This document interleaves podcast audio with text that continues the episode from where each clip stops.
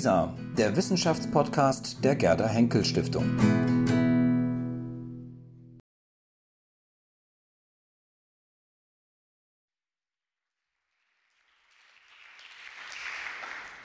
Vielen Dank für die nette Einführung und vielen Dank natürlich auch für die Einladung an dieser faszinierenden Konferenz und auch vielen Dank für Ihre Geduld. Ich weiß, es ist der letzte Vortrag heute vor dem Abendprogramm, also ähm, ja, danke für Ihre Geduld und Ihr, Ihr Sitzfleisch. Ähm, noch zwei Sachen äh, kurz vorneweg. Also ich werde auf Englisch reden, obwohl ich eigentlich in Berlin geboren wurde, aber ich glaube, ich halte es da ein bisschen wie Alexander von Humboldt, dass ich in, äh, in Berlin geboren wurde, aber in Amerika studiert habe und schon seit über 30 Jahren lebe.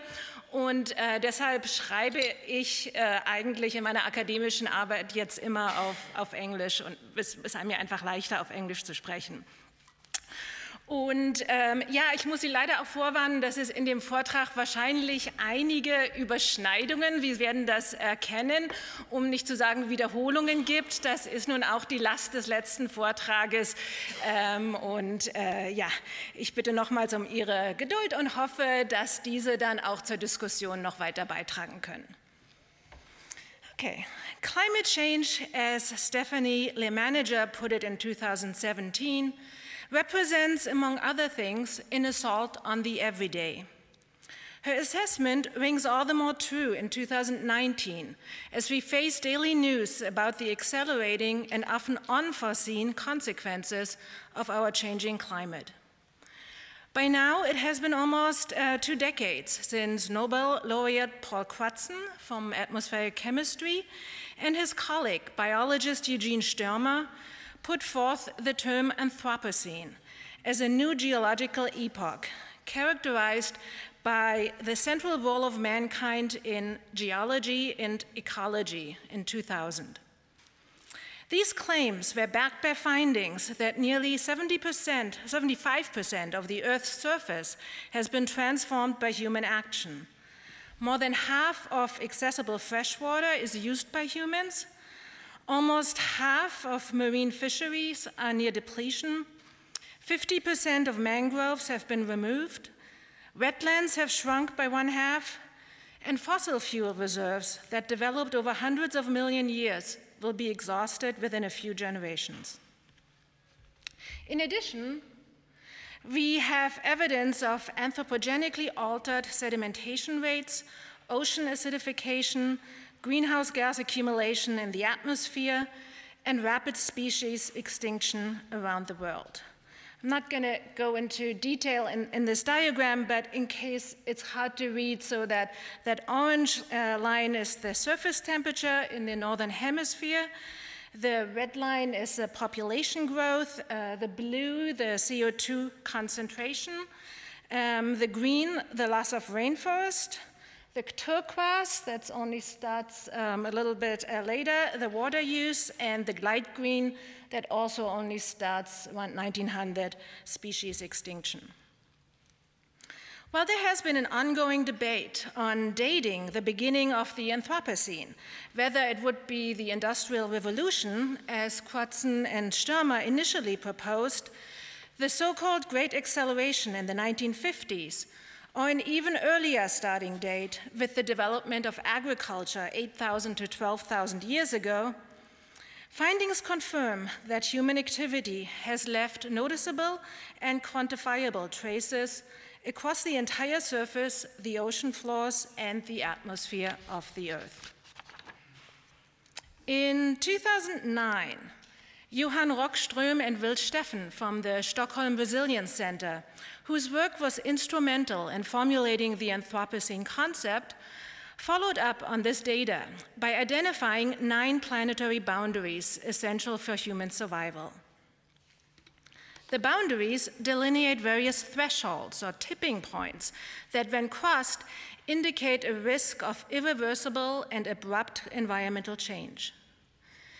Three prominent boundaries that have already been crossed include greenhouse gas level in the atmosphere, contributing to climate change, loss of biodiversity, or the so called sixth extinction, and nitrogen accumulation in the atmosphere and water systems due to the worldwide use of artificial fertilizers. Other boundaries we have not yet crossed but are fast approaching. While there has been a contentious debate on which boundaries are the most relevant, how they can be quantified, and whether or not defining thresholds is a useful tool for political action, the boundary concept was endorsed by the UN and has found wide use by the European Commission. The realization that the burning of fossil fuels, the use of chemical fertilizers, deforestation, river damming, and diversion have permanently altered the surface of our planet calls for engagement at all levels and in all fields to meet the current crisis. If a business as usual approach cannot be sustained, this also means that we as scholars in the humanities are asked to critically reassess the narrative traditions that have documented, explained, contested, and accompanied our lives in the Anthropocene. In my presentation, I elucidate this challenge in order to probe Alexander von Humboldt's work and its relevance in the Anthropocene.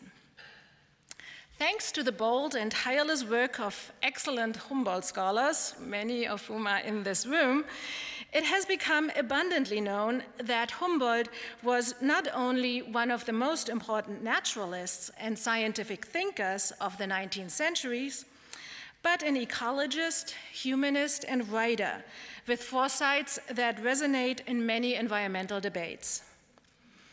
Rather than describing the physical world around him as static, as most geographers before him had done, Humboldt focused on processes and interrelations, studying both the distribution of matter in organisms and their interactions, and looking for bridges and connections that have by now become a defining centerpiece of any ecological inquiry. Harking back to LeMenager's claim, I suggest that in an age of climate change, we depend on Humboldtian thinking for first, its emphasis on interconnection and interaction. Second, its systems approach, in which human activity is part and parcel of an ecosystem. And third, its acceptance of dynamic change and uncertainty rather than stasis. And there's actually an entire symposium devoted to Humboldt and the Anthropocene, as I found out, taking place in exactly two weeks in Halle. But today I'd like to investigate Humboldt's Anthropocene significance with respect to these three premises. So, first, by emphasizing interconnections, a Humboldtian approach encourages us to expand and challenge those environmental models that still rely on statically defined categories. Take, for instance, a common visual model of sustainable development depicting three separate pillars. And of course, it can't get more static than that, than having these pillars that acknowledge environmental health, economic growth, and social well being without specifically outlining their connections. And of course, there's also no interaction here between those pillars. A more recent model of sustainability, three interlocking circles, acknowledges some overlap and interaction, but still suggests three equal entities that can potentially expand indefinitely something put into question by today's rapid depletion of natural resources and climate change, of course. Even the plan planetary boundary concept mentioned before tends to neglect the interaction of boundaries, such as if our freshwater supply runs out, land use may actually diminish. Neither does the boundary concept take into account social changes, such as population growth, on economic and political frameworks, such as the reduction of poverty as a way of protecting environmental boundaries, in a mission uh, which has been criticized by developing countries. Climate change precisely highlights the privileges of some and the vulnerabilities of others. Indeed, the very term Anthropocene has sometimes been criticized since it tends to level differences among humans, hiding the fact that some populations are responsible for the majority of the damage we face today, while others disproportionately suffer from the consequences of global warming, ocean acidification, and pollution. These social justice concerns will need to be addressed not only on a local or national level, but globally. Humboldt offers us an example of the intersectionality of environmental and social concerns when describing the Real Desagüe in the Valley of Mexico a massive drainage project built by the colonial elite in an attempt to institute Spanish economical patterns. With utter disregard for the surrounding villages and communities, the Spanish colonists extensively modified the valley's ecology by diverting water from adjacent lakes by canals, tunnels, and trenches in order to protect their foremost interest, the imperial city of Mexico City.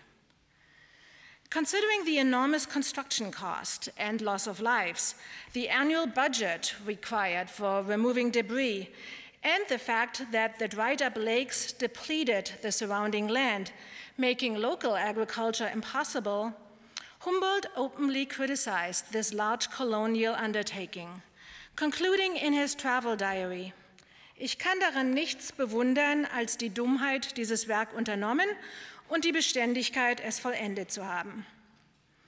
In an exceedingly timely calculation of the obvious and hidden costs involved in such water engineering project, he includes the human toll of dam and canal building, making him a pioneer of environmental full cost accounting, that is, a method of paying attention to the environmental, social, and economic benefits, impacts, and costs. With biting irony, he adds that the viceroy charges 3,000 pesos for the pleasure of sightseeing the ditch, while local traders cannot Mexico, reach Mexico City by canoe anymore. Rather than respecting local customs and wisdoms, the colonial paradigm duplicates and transfers imperial modes by force, no matter how misguided, as Humboldt sarcastically reasons. And now it's the third time we, we hear that uh, quote, but I think it, it really indicates its, its relevance uh, in today's time. Aber die Spanier haben das Wasser als Feind behandelt. Sie wollen anscheinend, dass dieses Neuspanien genauso trocken wie die Innenbezirke ihres alten Spaniens ist. Sie wollen, dass die Natur ihrer Moral ähnlich wird und das gelingt ihnen nicht schlecht. Humboldt's words prove true even in today's post colonial world. As Rob Nixon points out in Slow Violence and the Environmentalism of the Poor, newly independent nations raced to outdo each other in constructing megadams that publicly proclaim modernity, prosperity, autonomy, and natural mastery, all the while emulating the former colonial masters. More problematically, these projects created new dependencies thanks to vast loans and continued the politics of injustice that come with water diversion. Big dams are thus diversionary in a triple sense. They divert water and through water land from the powerless to the powerful. But they also divert attention, their glistening enchantments throwing into shadow unimagined communities.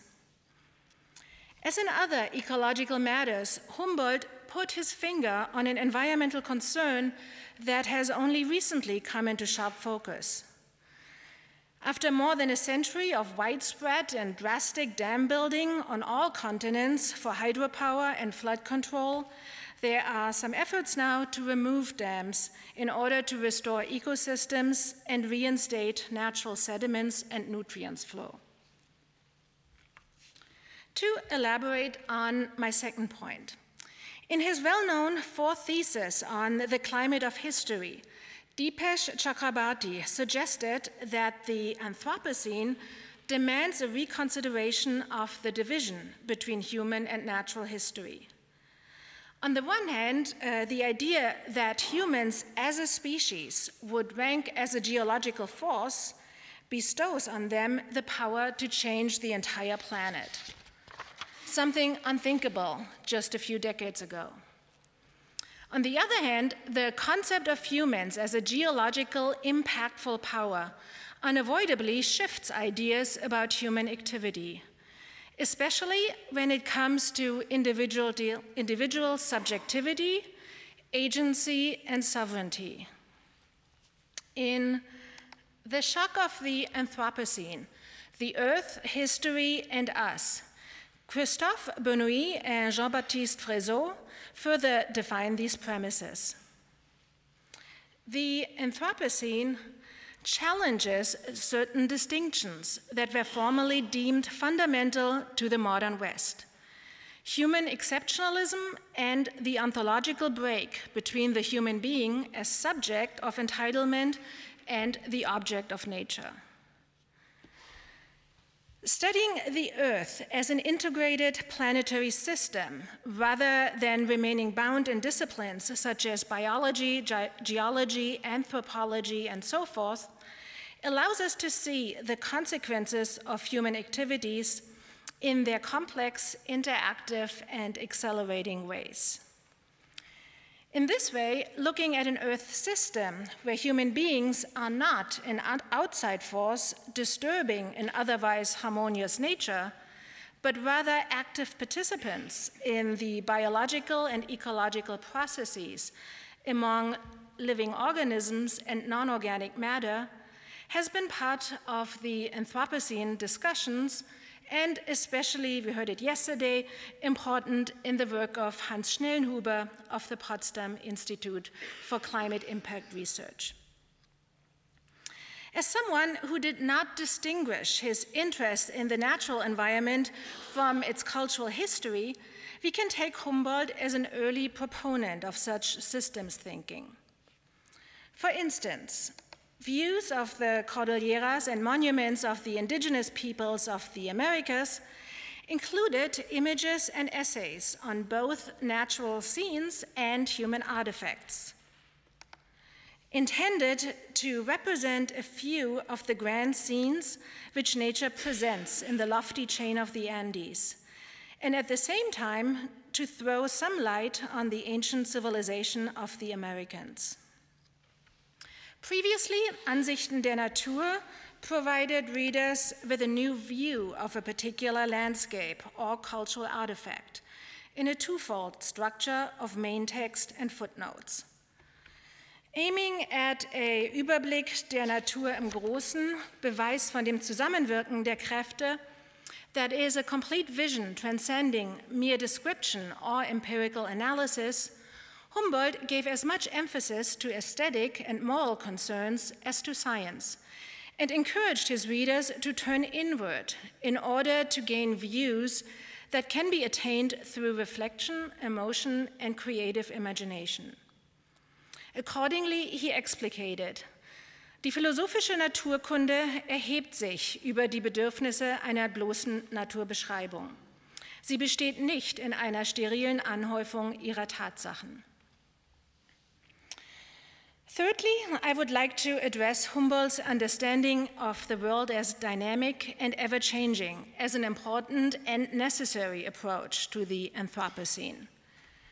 In Shock of the Anthropocene, uh, and Fressoz's note, one of the major tasks of contemporary philosophy is undoubtedly to rethink freedom in a different way than this wrenching away from natural determinations to explore what may be infinitely enriching and emancipatory in those attachments that link us with other beings on a finite earth.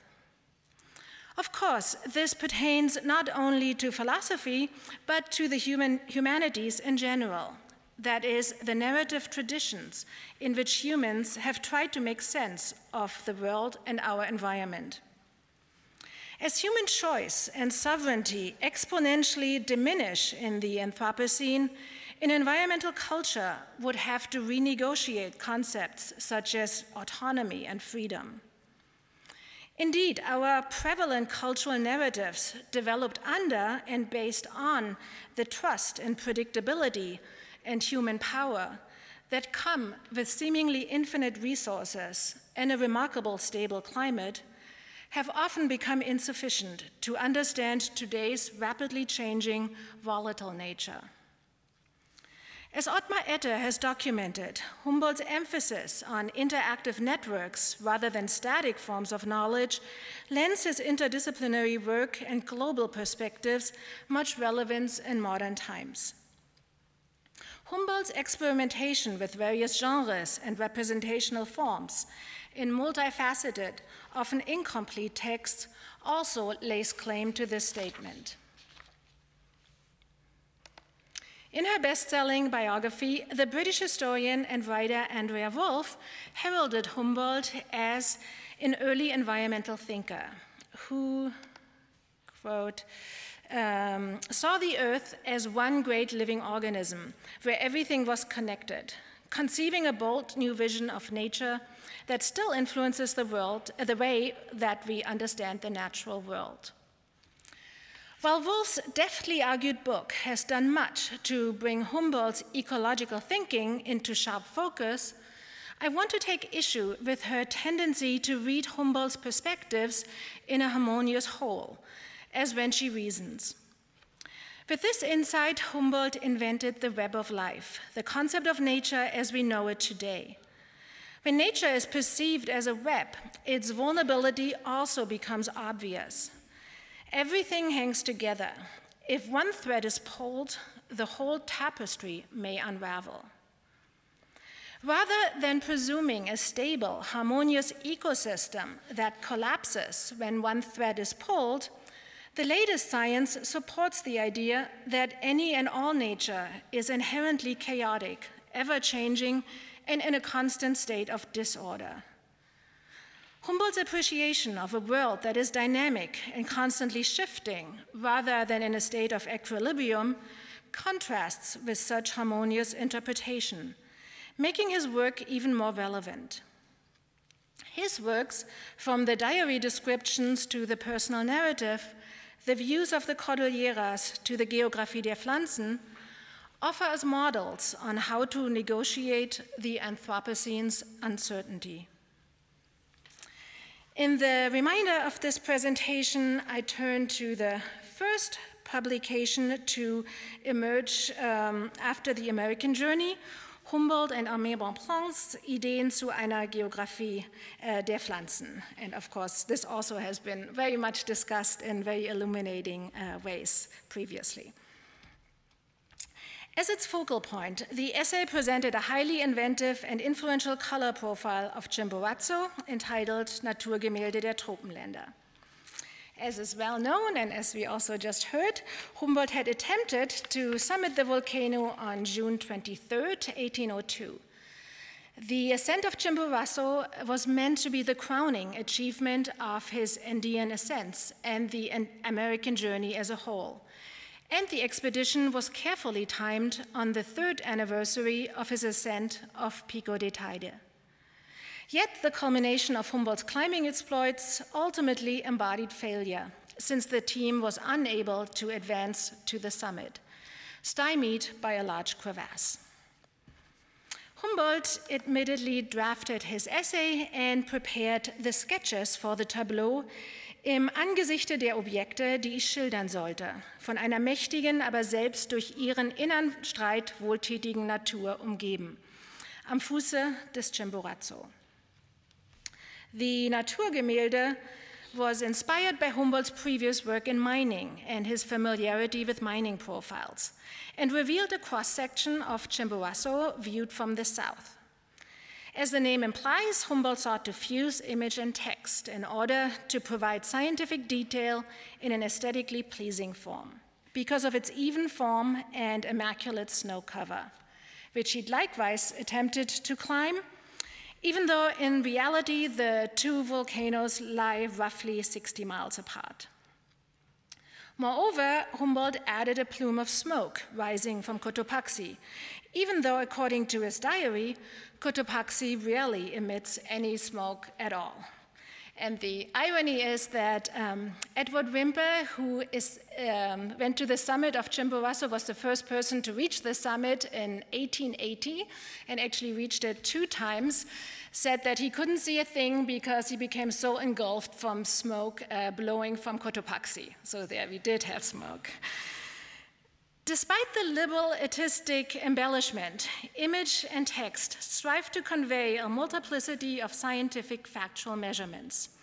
On the right, the mountain's cross section is filled with the names of plant species occurring at that elevation, giving insight to the various vegetation zones drawn into the image on the left. And the vertical axis of the figure remains to scale. In the brown part below sea level, Humboldt uh, inserted the names of fungi, mosses, and algae uh, that he knew since his mining days at Freiberg. In the sky, he inserted reference points from a Western European perspective. The height of Mont Blanc, Vesuvius, and Teide, Gay-Lussac's high point of his hot air balloon above Paris in 1804, and his own high point on Chimborazo, but also the elevation of Quito. While the image sparks curiosity and imagination, it also conveys physical exertion and bodily involvement by hinting at Humboldt's mountain ascent. 11 columns on the left and 9 on the right provide information from characteristic animals to the cultivation of the soil, from barometric pressure to air temperature, from the chemical composition of the air to the light refraction and blueness of the sky. Stephen Jackson called this profile an entirely new sort of graphic, combining elements of traditional cartography, botanical illustration, landscape profiles, and statistical graphics.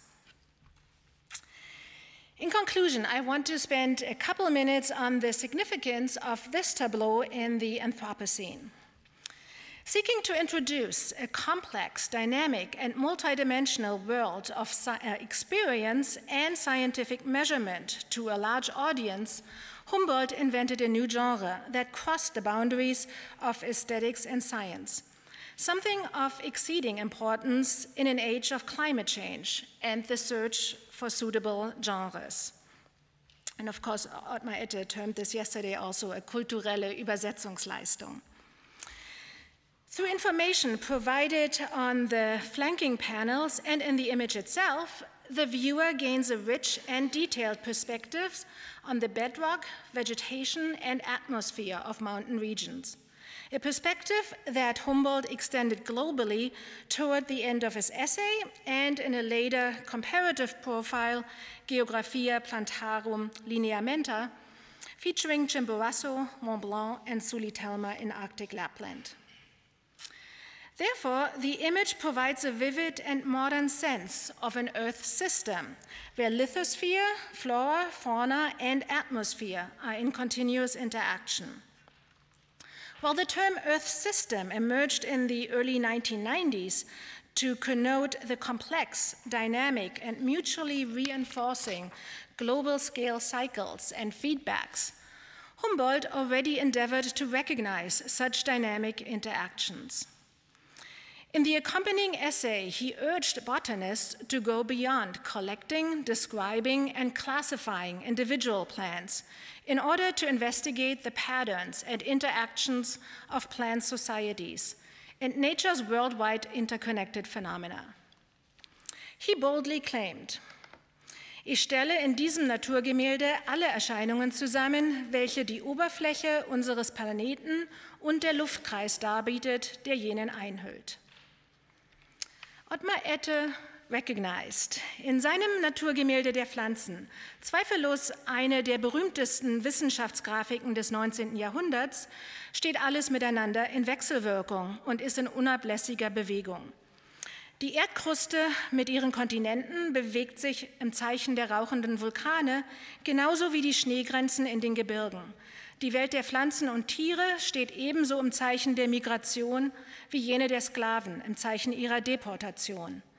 Die Naturlandschaften verändern sich unter der Hand des Menschen in agrarisch genutzte Flächen, die ebenso vom Welthandel in eine globale Zirkulation gesetzt werden wie die Bodenschätze tief im Innern der Andenkette, welche schon seit der Kolonisation durch die iberischen Mächte in eine von Humboldt kartografisch erfasste weltweite Zirkulation überführt wurden.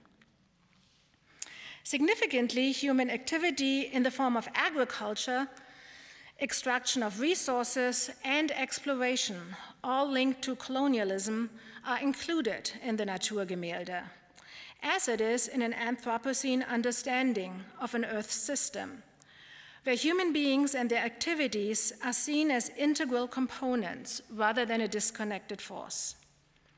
In the discussion of climate, this especially comes to the fore. In Humboldt's ecological vision, climate, in its interaction between the atmosphere and the biosphere, determines surface vegetation and therefore animal and human activity. Plant communities thus influence and are influenced by their environment in what later ecology recognized as mutually interlinked physical, chemical, and biological processes that cycle material and energy within the Earth system. Nowadays, we would have to starkly revise Humboldt's tableau of Chimborazo and other mountains. Climate change has drastically altered the vegetation zones along the mountain slopes, and glaciers on Chimborazo and elsewhere have retreated upslope. A recent study by the Danish macroecologist Naia Morueta-Holme, who just gave a two weeks gave a Kosmos Lesung here at Humboldt University, and others used Humboldt's data to measure the changes in vegetation and snow cover. And I have to thank Tobias Kraft for pointing me to this work, though also very interestingly, I think there's a Tagesspiegel article from just a couple days ago where some other scientists have uh, questioned some of, some of this data. So even it's still in Bewegung, the, the, the current science.